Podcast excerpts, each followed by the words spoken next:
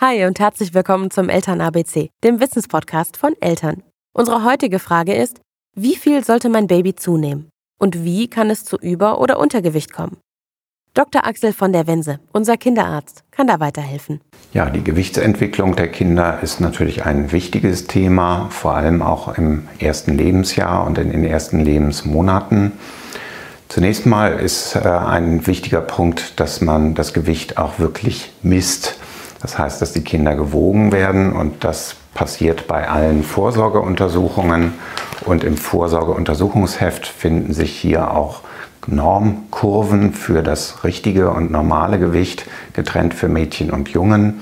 Und für die ersten zwei Lebensjahre werden bei allen Vorsorgeuntersuchungen die entsprechenden Werte eingetragen, auch für die Länge und für den Kopfumfang. Zunächst mal einmal ist ja die Frage, mit welchem Gewicht kommt mein Baby auf die Welt. Das Durchschnittsgewicht von Jungs ist etwa bei 3700 Gramm, Mädchen ein bisschen weniger. Dann ist es so, dass in den ersten Tagen nach der Geburt das Gewicht zunächst einmal abnimmt. Das ist völlig normal und da müssen Sie sich auch keine Sorgen machen, weil die Milchmenge ja beim Stillen erst langsam zunimmt von Tag zu Tag und die Kinder erst dann richtig Hunger bekommen. Man sollte sich aber merken, dass etwa zwischen dem 10. spätestens 14. Lebenstag das Geburtsgewicht wieder erreicht werden sollte. Wenn dann die Wochen weiter voranschreiten, kann man sagen, in den ersten Lebenswochen nehmen die Kinder dann kräftig zu, etwa 150 Gramm pro Woche. Und wenn man das dann mal hochrechnet, auf den Zeitpunkt zum Beispiel der vierten Vorsorgeuntersuchung zwischen dem dritten und vierten Lebensmonat, dann ist das mittlere Gewicht etwa bei 5,5 bis 6 Kilo. Und dann wird die Kurve nicht mehr ganz so steil. Bis im zweiten Lebenshalbjahr mit dem ersten Geburtstag ist das Durchschnittsgewicht etwa bei 10 Kilo. Untergewicht und Übergewicht, wichtige Themen.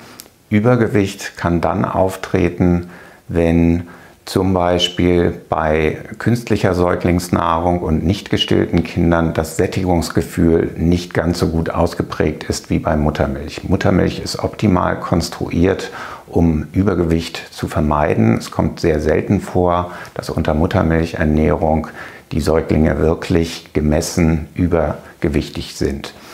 Bei künstlicher Säuglingsnahrung kann es manchmal sein, dass die Kinder mehr trinken, als sie eigentlich brauchen, um satt zu werden.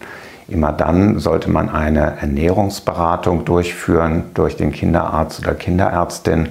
In den ersten Lebenswochen auch durch die Hebamme, die ja begleitet und die Kinder auch wiegt. Untergewicht ist auch eine häufig gestellte Frage. Untergewicht kann dann entstehen, wenn zum Beispiel zu wenig Muttermilch vorhanden ist. Da kann es zu einer zu geringen Kalorienversorgung kommen und man würde das daran merken, dass der Säugling nicht so zufrieden ist nach dem Trinken, zum Beispiel vermehrt schreit, weil einfach das Sättigungsgefühl nicht ausreichend vorhanden ist. Und in solchen Situationen ist es wichtig, sich frühzeitig beraten zu lassen von der Hebamme oder vom Kinderarzt dann kann man zum Beispiel die Stillmengen auch einmal testen, indem man vorher und nachher wiegt und dann weiß, wie viel das Kind wirklich getrunken hat. Das empfehle ich nicht als Routinemaßnahme, weil man dann nur nervös wird, aber im Zweifelsfalle kann man dann sehen, ob die Milchmengen wirklich ausreichend sind. Manchmal kann Untergewicht auch ein Zeichen einer körperlichen Erkrankung sein. Dann kann es nötig sein, dass zusätzliche Untersuchungen über den Kinderarzt eingeleitet werden. Das ist aber eher die Ausnahme. Und immer wenn Zweifel bestehen, egal ob Übergewicht oder Untergewicht, dann sollten Sie immer im Zweifel Ihren Kinderarzt oder Kinderärztin aufsuchen. Häufig kann man durch eine einfache Beratung und durch Messen des Gewichts die Sorgen schon ausräumen. Das war der Eltern-ABC Podcast. Diesmal mit Infos zum Gewicht von Babys. Hast du Fragen oder Anregungen? Dann schreib uns gerne eine E-Mail an podcast.eltern.de. Und wenn dir der Podcast gefallen hat, dann geh zu iTunes, bewerte uns mit 5 Sternen und hinterlasse einen Kommentar. Wir freuen uns, von dir zu hören.